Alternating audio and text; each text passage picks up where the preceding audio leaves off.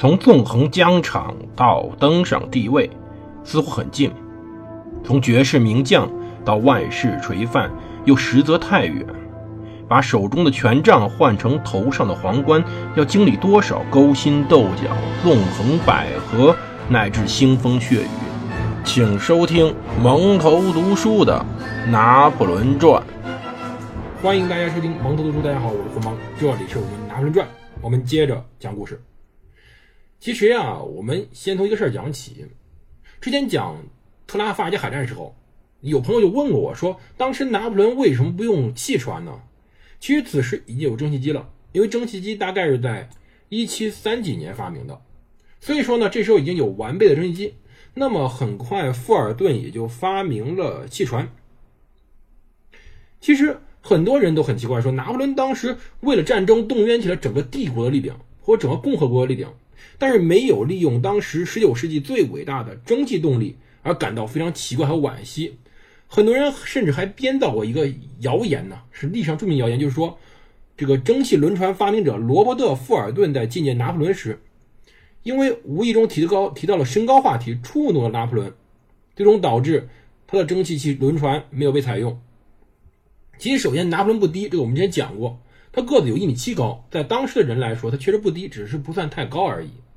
同时呢，根据罗伯特·富尔顿现有传记来看。他于一八零三年下半年就去了英国，后来去了美国。他的第一次实验搞沉了船，第二次使得船如同蜗牛一般爬行。他的实验实际上在一八零七年才成功，这时候他已经在英国，并且是伯明翰一家公司帮他完成的。那么他这时候一方面是英国人帮他做成了汽船，另外一方面他也认为只有英国当时的机机械工艺足以帮他改变当时机械的构造，所以按照常理。他不太可能把一个英国人发明的东西推荐给法国人，推荐给那个想征服英国的人。确实，富尔顿有在拿破仑面前碰到过一次钉子。他曾经给拿破仑建议说，制造一种帆船能够潜入水中，然后在敌舰下面发射一种炸药。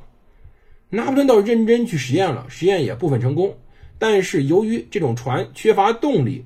没有任何进攻的可能性，因此拿破仑没有用。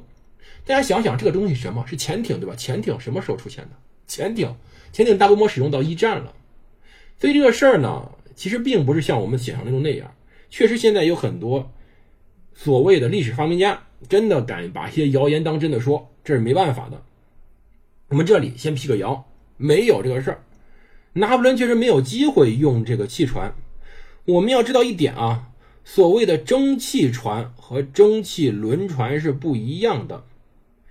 蒸汽船，富尔顿确实发明了一个船，两边有两个大轮子往前驱动。这种船呢，确实能用，但是真正成熟的蒸汽轮船技术是在1850年以后才真正成熟的，而且它的吨位尺寸还不太适合跨海作战，因为最早使用铁甲舰。并且只能在近岸使用的铁甲舰，大概是在1860年的美国独立战争时期才开始大规模使用的，而且跑不远，必须用风帆战舰牵引着跑到近处，然后把它放开，那个铁家伙才能用蒸汽机多少动那么一点距离，缓慢的移动，如同个铁乌龟一样。所以说，即使拿破仑全力支持富尔顿，倾举国之力支持他。很有可能在一八三零年之前，富尔顿什么也搞不出来。可是呢，拿破仑与其这时候等待一个不成熟甚至就没影儿的东西，他不如相信自己身边的人。这时我们要提个人，这个人就是他非常卓越的参谋总总长贝尔蒂埃。贝尔蒂埃当时呢，出了一本详细的文书系统，这是后来战争的未来战争的基础。当时呢，第二的拿破仑在贝尔蒂埃的军事基础之上，又采用了一个军的体系。本质上呢，把以前的师再组合起来，三个师组合一成军，然后进行战争。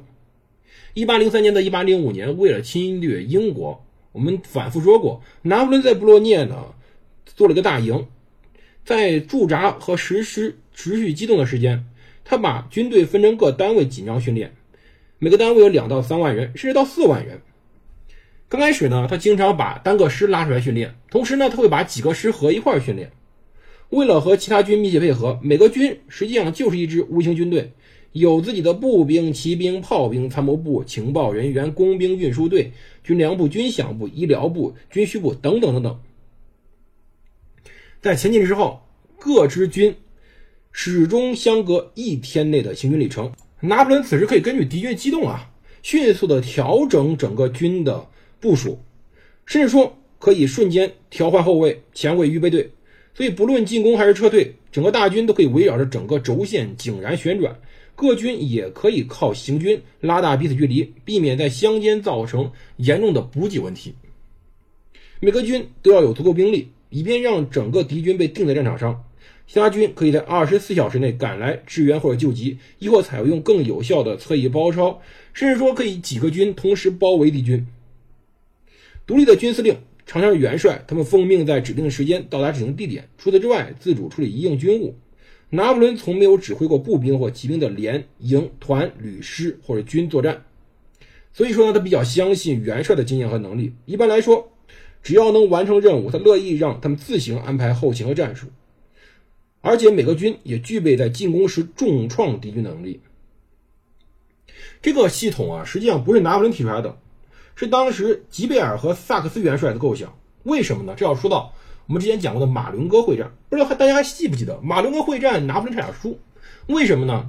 因为各个将领所率的师离得太远了。当时拿破仑是靠着自己的执政卫队，硬生生的抵住了敌军的进攻，等到了。自己身边的将领回来，具体可以看前面的，可以听听我们前面的讲过马伦哥会战。最后是他自己的卫队，八百人的卫队几乎遭受重创的情况下，拖住了敌军脚步，最后才取得胜利。拿破仑再也不想重蹈这种风险了，所以说，在几乎所有未来战胜仗中，采用了军系统。这一点呢，在沃尔姆、耶拿、弗里德兰、吕岑等等等等最为显著。如果军系统出现问题的话，拿破仑确实就会战败。比如将来的阿斯佩恩、埃斯林、莱比锡以及滑铁卢，就是图里说的例子。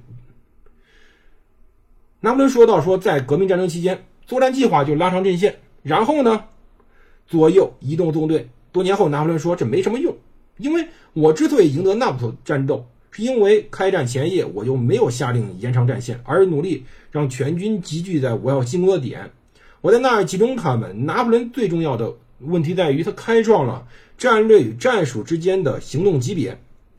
从1812年到1945年开始，他所创立的军一直是欧洲所有军队的标准部队部队单位。这是他对战争艺术的独特贡献。在1805年首次使用，也属于。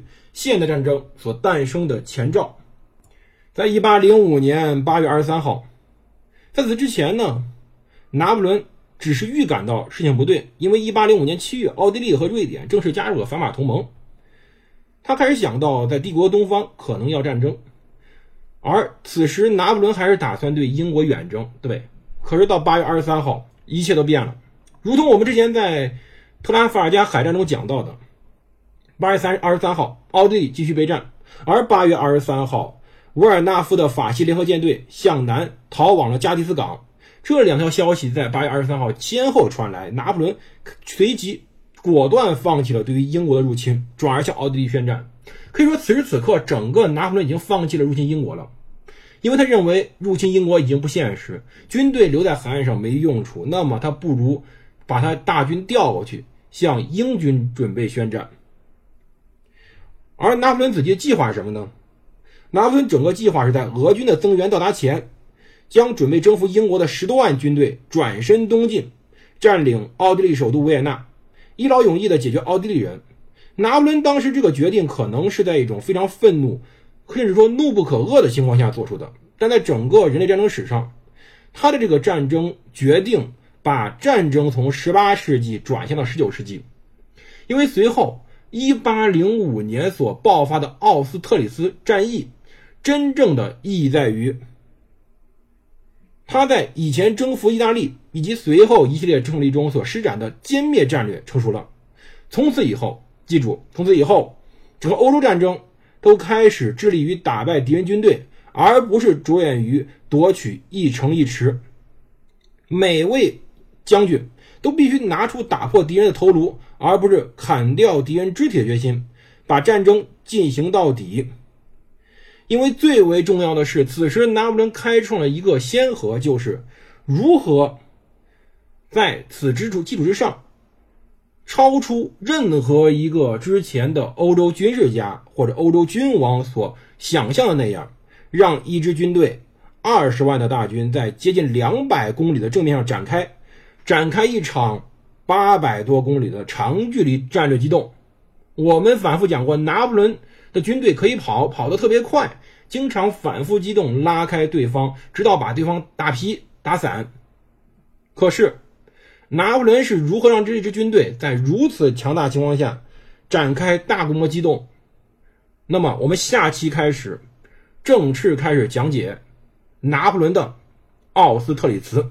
我们下期再见，这里是蒙德读书，我是胡蒙，我们明天见。